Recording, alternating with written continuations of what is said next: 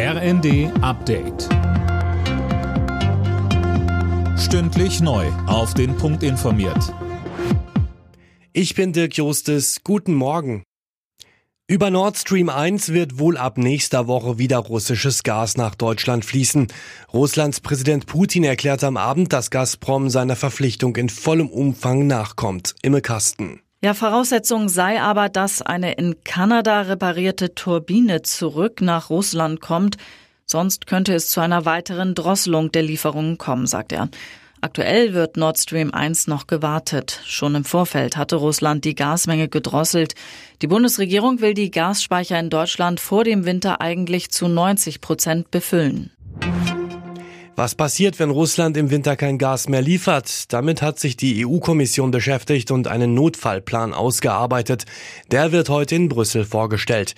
Die Mitgliedstaaten sollen etwa dazu verpflichtet werden, Gas einzusparen. Wer in den Urlaub will, muss sich an den deutschen Flughäfen weiter auf lange Wartezeiten, Verspätungen und Flugausfälle einstellen. Das hat der Hauptgeschäftsführer des Flughafenverbands Beisel in der Welt erklärt. Sönke Röhling, woran liegt das denn, dass da nichts passiert? Es sollen ja 2000 Arbeiter aus der Türkei für eine gewisse Zeit eingestellt werden. Noch liegen den Behörden aber offenbar keine Anträge für die nötige Zuverlässigkeitsüberprüfung vor. Diese Überprüfung dauert außerdem in der Regel mehrere Wochen und von einem beschleunigten oder gar vereinfachten Verfahren wollen die Behörden auch nichts wissen. Heißt im Klartext, in den Sommerferien tut sich da nichts mehr.